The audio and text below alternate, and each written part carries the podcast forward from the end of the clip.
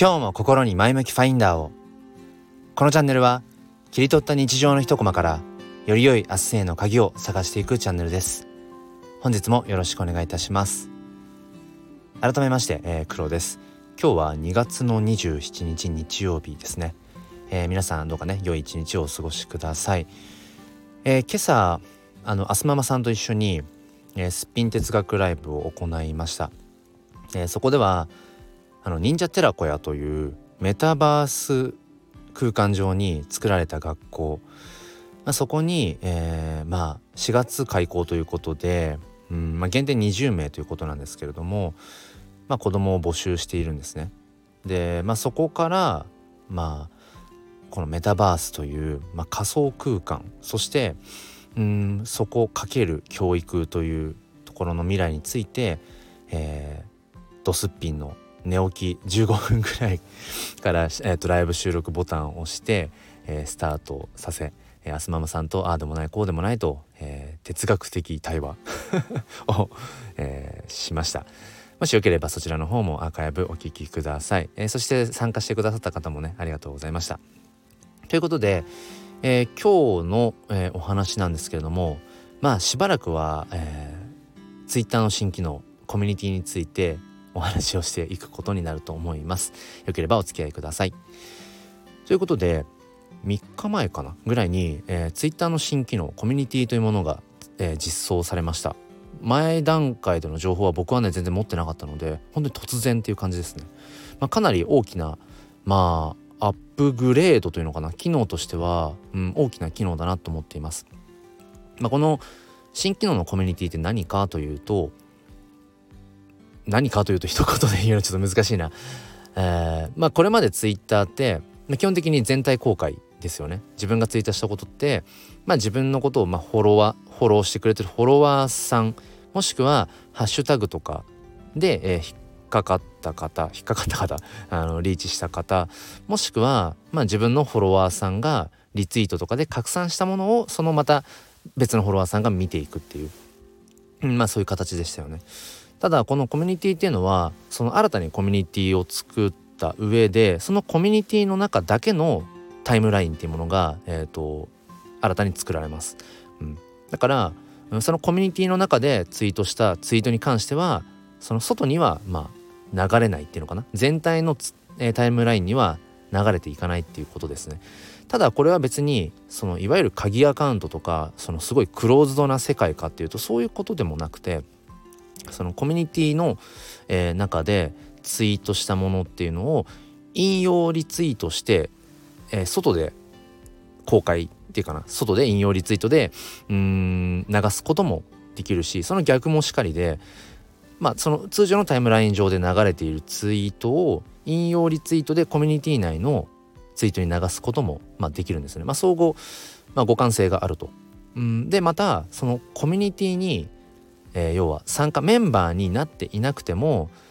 そのコミュニティ内でのツイートを見ることもできます。ただ、えーと、いいねとかリツイートとか、えー、リプをするためには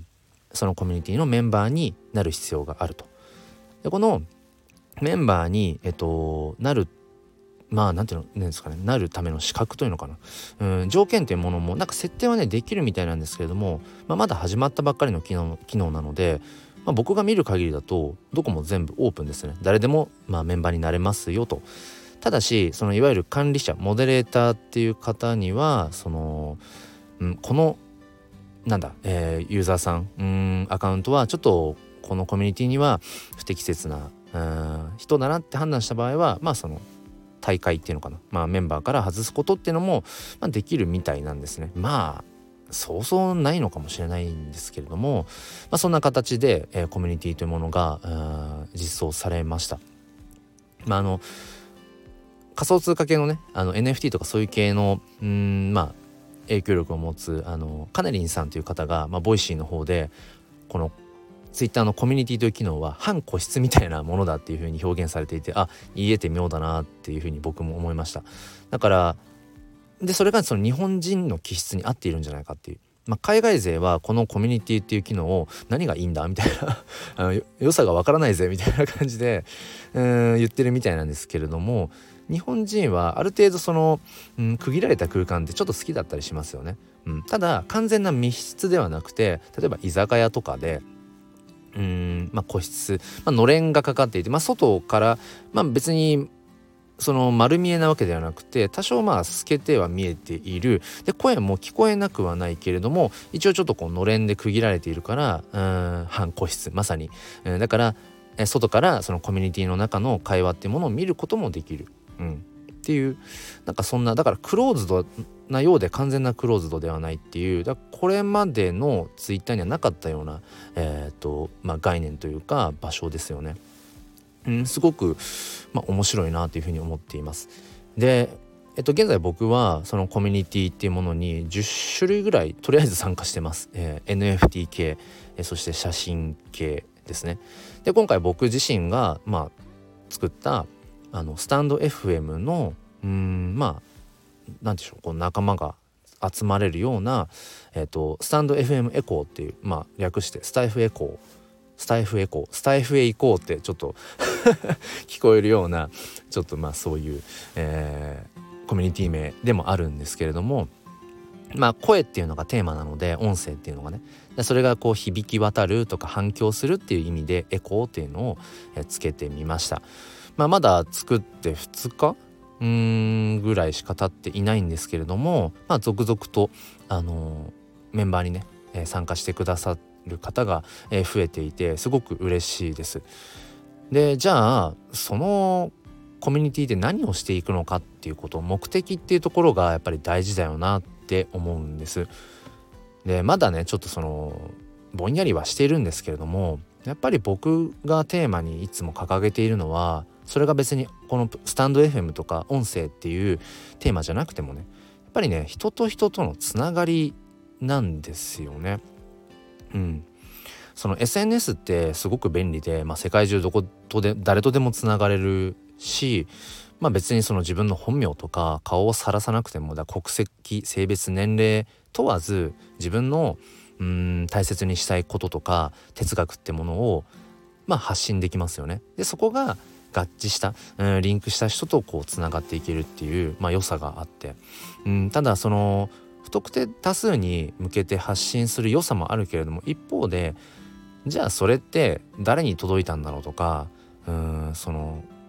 どの誰に対して今自分はこの思いを、えーと、伝えたいんだろうっていうふうに思うこともやっぱり少なからずあって、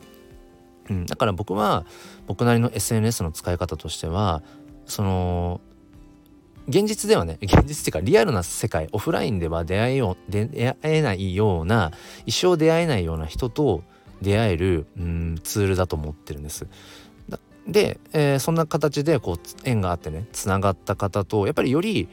こう1対1で対話をしたりうんともするとこう音声でやり取りをしたりっていう深いやっぱりところまでうん何て言うのかな話をこうしていく、うん、っていうところに僕はやっぱりこの SNS の価値を置いていてで、えー、やっぱりそのつながっていきたいっていう思いがあるんですね。って考えた時にじゃあこの Twitter の新機能コミュニティを使ってそのコミュニティのテーマが、まあ、音声配信スタンド FM っていうところにどういうじゃあ意味が見出せるかなと思うとやっぱりこのスタンド FM 音声配信プラットフォーム、まあ、僕はまあ1年近くやってきてるんですけれどもあの何て言うのかなコミュニケーションをうん円滑に取れるかっていうとちょっとねえっ、と疑問はあります。まあ、そのライブ配信とかだったらねリアルタイムでコメントを、えーと、キャッチアップして、えー、とかあの上がってきていただいてコラボライブをするとかうんそういうつながり方っていうものはもちろんできるんだけれどもなんだろうななんかそれ以外の部分でうんこうやり取りをなんか気軽にできるツールっていうかどうかっていうとちょっとねそこはね僕はうん使い勝手の部分では少しかゆいところに手が届かない感はねちょっとあったんですよね。うん、だからコミュニケーションを取るんだったら僕は Twitter が一番やりやすくてっていううところがあったんですね。ただ、えっと、Twitter の方で、うん、音声配信みたいなのっていうのはまあんまりこううーんなんだろう届きづらいところがあるっていうのかそもそも Twitter がね、えー、音声ありきのプラットフォームっていうわけではないからどちらかというと文字ベースですよね。まあ、最近その Twitter のスペースはかなりにぎわってきてあのクラブハウス的なね、えー、使い方でみんなでこうワイワイ話してっていうこととしては結構あの使われてる気がするんですけれども Twitter の方で音声ツイートいわゆる音声ツイート僕はもう1年以上前から好きでやってるんですけれどもあんまりその音声ツイートに対してじゃあ、えっと、聞いてくださった方が何をどう感じたかっていうそういう1対1のつながりみたいなものは正直ちょっと生まれづらいと。だから今回僕がこの思うのは音声あツイッターの方で、えー、届きづらいうんその声を通してっていう部分でつながりづらい人っていうところとこの、えーとスタンド FM という音声でのやり取りっていうものがメインなんだけれどもでもその何て言うのかな気軽にコミュニケーションは取りづらい。僕はね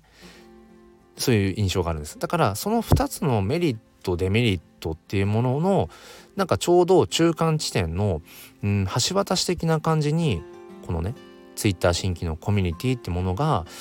まあうん活かせるんじゃないかなってことを感じています。まだまだ模索している状態なんですけれどもうん。何て言うのかな？その今 お伝えしたようにうん声でつながるっていう部分。人と人がつながっていくってそういう場所の一つになればいいなと思って、えー、いろいろと試しているところです。でねただただまあ始めたばかりっていうのもあるしまあ皆さんもこのコミュニティっていう場をどう使ったらいいんだろう、まあ、ここで何をじゃあね投げたらいいんだろうかつぶやいたらいいんだろうかっていうところをみんな模索しているところなのでまあ理想としてはねうん別にその僕が何かを言うとか僕がなんか有益な音声系の有益な情報をどうのこうのっていうことよりもやっぱりコミュニティなのでお互いにこう横のつながりっていうのかな。それがこう深まっていくといいなって思ってるんですがとはいええー、しばらくの間はやっぱりそのコミュニティを立ち上げた僕が、うん、なんだろうな。そういったきっかけ、うん、コミュニティに集まってきてくださっている方々がつながれるきっかけを、うん、なんか作ったりだとかまあともすると僕自身がその音声配信にまつわる何かまあ有益なというのかな、うん、そういったものをコミュニティ内に、うん、やっぱり提示していくっていうことも必要なのかなって思っています。まあ、一つね、あのす、でにスタンド FM を始めている方々同士がつながるためのコミュニティっていう位置づけだけではなくてこれから音声配信を始めてみたいなっていうふうに思っている方にとってもうんなんか一つの足がかりになる場所にできそうだなというのも思ってます。え昨日もね音声配信に興味がありますでもなんか自分の声になんかあんまり自信もないし喋りにも自信がないんですっていう方がいらっしゃったのでじゃあ試しにそのコミュニティ内で音声ツイートしてみませんか？ってあのでコミュニティにね集まってくださっている方々に聞いてもらいましょうよみたいな感じで投げたらもうすぐにねその日の夕方に音声ツイートを、うん、1分くらいの音声ツイートを、えー、アップしてくれました。でまあ結論から言うと僕はすごくいい声だなと思ったしご自身はねうん、なんかコンプレックスに感じているっておっしゃってたけどもともするとコンプレックスってその人のすごくこう個性になり得るんですよね。